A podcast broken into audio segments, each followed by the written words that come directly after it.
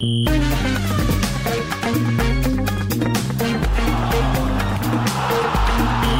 Começam agora as outras histórias do desporto, hoje com o jornalista João Gama. João, bom dia. Bom dia. E começamos a falar da Liga dos Campeões e de uma derrota para muitos portugueses. Eu acho que te enganaste no dia, João. Ontem não houve nenhuma equipa portuguesa em campo. É verdade, é e o Benfica só joga Sim. hoje e esperemos que não haja derrotas hoje, aqui envolvidas.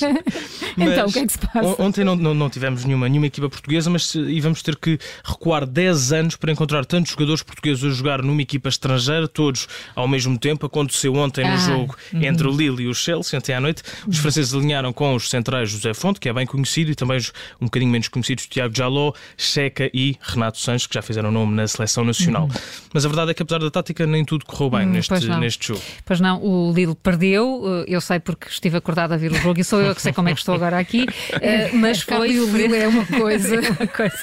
Mas foi frente ao gigante de Chelsea. É uma equipa que era mais que favorita, afinal são campeões da Europa, são campeões do mundo Sim. e para além disso jogavam em casa, um, um pouco injusto pelo menos. Ganharam por 2-0 e deixaram eliminatória para os oitavos de final muito bem encaminhada e o recorde de ter tantos portugueses em campo é uma tática que nem sempre corre bem. Antes era um registro que pertencia aos cipriotas do Apoel Nicosia em 2011. Não sei se eram jogos que acompanhavas na altura, Carla. É, também, também, também. Aliás, a Carla fala muitas vezes disto ao pequeno almoço, do Apoel Nicosia. Jogaram na altura também com quatro portugueses contra o favorito Olímpico de Lyon. Acabaram por perder o jogo, mas há espaço para o otimismo. O Apoel acabou por dar a volta e vencer a eliminatória. Agora é ver se o Lille consegue fazer também aqui uma surpresa. A vida está complicada para o Lille, não é? Uh, e ontem até tiveram vantagem no jogo. Antes do jogo, antes dos. Exatamente, exatamente. uh, tentaram tudo, mesmo tudo, antes desta, desta partida. Os jogadores dos Blues deram uma volta ao campo para mostrar o troféu aos adeptos, daqui o troféu do, do Campeonato do Mundo de Clubes, mas parece ter havido aqui uma falha de comunicação e os jogadores do Chelsea acabaram por ficar encharcados. It's not just champions of Europe, but champions of the world. And here's Reece James, Ben Chilwell, Callum Hudson-Odoi. Getting wet out on the pitch ahead of kick-off as they show off the Club World Cup trophy. Nearly, nearly relato, risos aqui a adivinhar que os jogadores teriam ficado encharcados porque estavam a dar a volta e uh, ligaram os expressores de reggae e ficaram bem, bem encharcados. Apesar de tudo, acabou por ser um bom presságio. O Chelsea teve uma vitória confortável e está assim à vontade para continuar na, na Liga dos Campeões. E João, continuamos a falar de futebol, mas desta vez vamos até ao Qatar para falar da história de amor entre o Botafogo e o treinador português Luís Castro. É verdade, uma bela história de amor. É, é preciso dedicação. Nós continuamos aqui a falar do, do romance entre os brasileiros e o treinador português. É um desejo dos investidores, mas também de grande parte dos adeptos do clube carioca, que Luís hum. Castro vá treinar a equipa do Botafogo, e há quem tenha ido até ao outro lado do mundo para convencer Daí o técnico Qatar, português. Não é? o Qatar. Sim, hum, parece-me assim um bocadinho nada de mais exagerado. não acreditas em histórias de amor destas, Carla? Destas, se calhar não. Foi o caso do adepto Eduardo Naimair, que tem 19 anos, foi do Brasil a Doha, no Qatar, para assistir ao jogo do Al Duhali, a equipa do treinador português. Levava consigo um cartaz a dizer Luís Castro, o Botafogo, espera-te. Neste caso, Ai, o Jogama está a fingir que está assim com um cartaz na mão. Está ainda, bem que não é, ainda bem que não é outros cartazes que costumam aparecer. Exatamente, exatamente. um, Eduardo aproveitou a viagem para, para visitar a mãe, mas a principal razão, como bem sabemos, foi mesmo e para ver aquele não fica que... nada bem. que pode ter sido o último jogo do treinador. A mãe que não te ouça.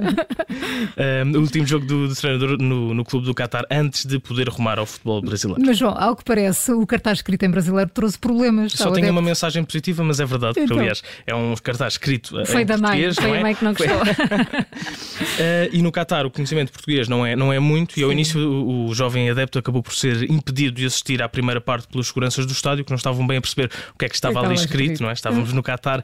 A história não acabou aqui. Eduardo chegou mesmo a conseguir falar com, com o português Luís Castro. Depois do final do jogo, já no parque de estacionamento, há fotografias disto nas redes sociais, uhum. onde o adepto acabou por, aproveitou para dizer ao treinador que há um botafoguense em qualquer lugar do mundo e a provar com isto, não é? E a dizer que o treinador poderia ser muito feliz do Rio de Janeiro. Agora é esperar para ver. Olha, e para fechar, vamos falar de um novo desporto que vai fazer todos os adeptos querer andar à estalada. Eu acho que isto é demasiado violento para esta hora. Vamos pôr aqui uma bolinha no canto superior. exatamente, exatamente. Pelo menos é o que está a dominar as redes sociais. Desde logo, este novo campeonato tem duas estrelas à mistura. Vai ser promovido por Logan Paul, que é uma verdadeira estrela mediática nas redes sociais, que virou lutador de boxe, e também o único Arnold Schwarzenegger, uma estrela de Hollywood e também governador nos tempos livres. Ora, falta só explicar onde é que ficam as estaladas. Não ficaste é, convencido é, é, só com estas. Não. Com o Schwarzenegger, eu acho melhor não meter. Portanto, o que vem aí é o Slap Fighting Championship. Eu até pus o nome original que era para não acharem que estava aqui a enganar, a enganar exatamente. Ou seja, é o campeonato de luta ao estalo, fazendo aqui uma, uma tradução literal. Arranca a 5 de março deste ano, é um sábado, daqui a poucas semanas, em Ohio, nos Estados Unidos, e tem até um trailer.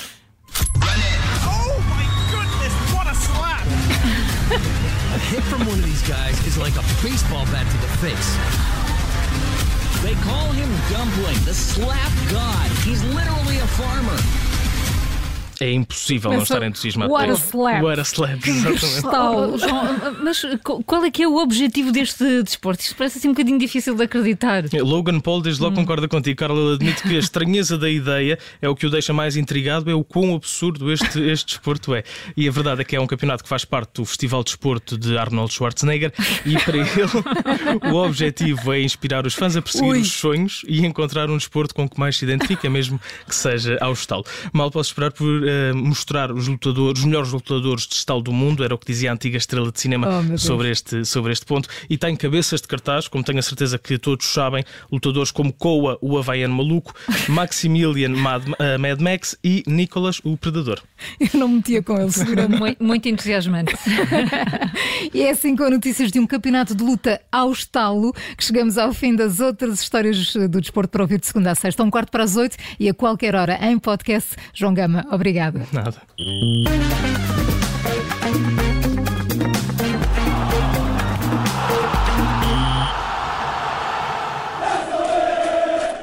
Benfica Ajax. Os encanados lutam pelo sonho europeu, mas pela frente tem a potência holandesa que já marcou mais de 100 golos esta época. Está feito o golo do Benfica! Esta quarta-feira, a partir das 7 e quarto da tarde, emissão especial com relato em direto do Estádio da Luz. Benfica Ajax. O sonho europeu joga-se esta quarta-feira na Rádio Observador. Esta emissão especial tem o apoio de Betway. Agora estamos a 6 minutos das 8 na Rádio Observador. Há Benjamin Booker com Witness para ouvir. Logo depois atualizamos toda a informação.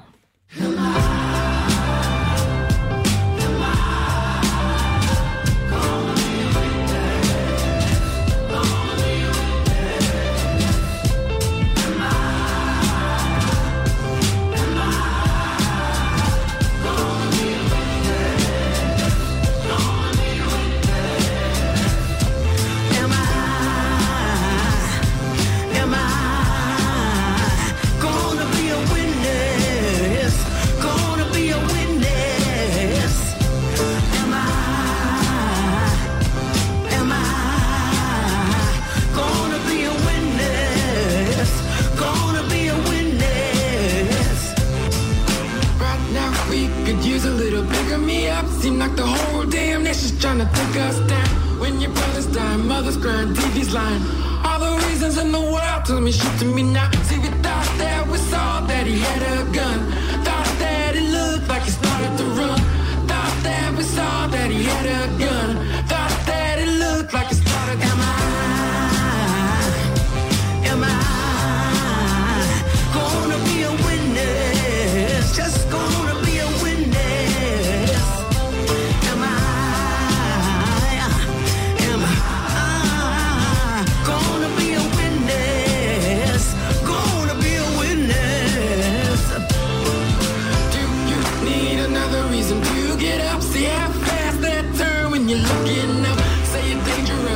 not to trust. Now everybody that's broken, get the fuck on the ground.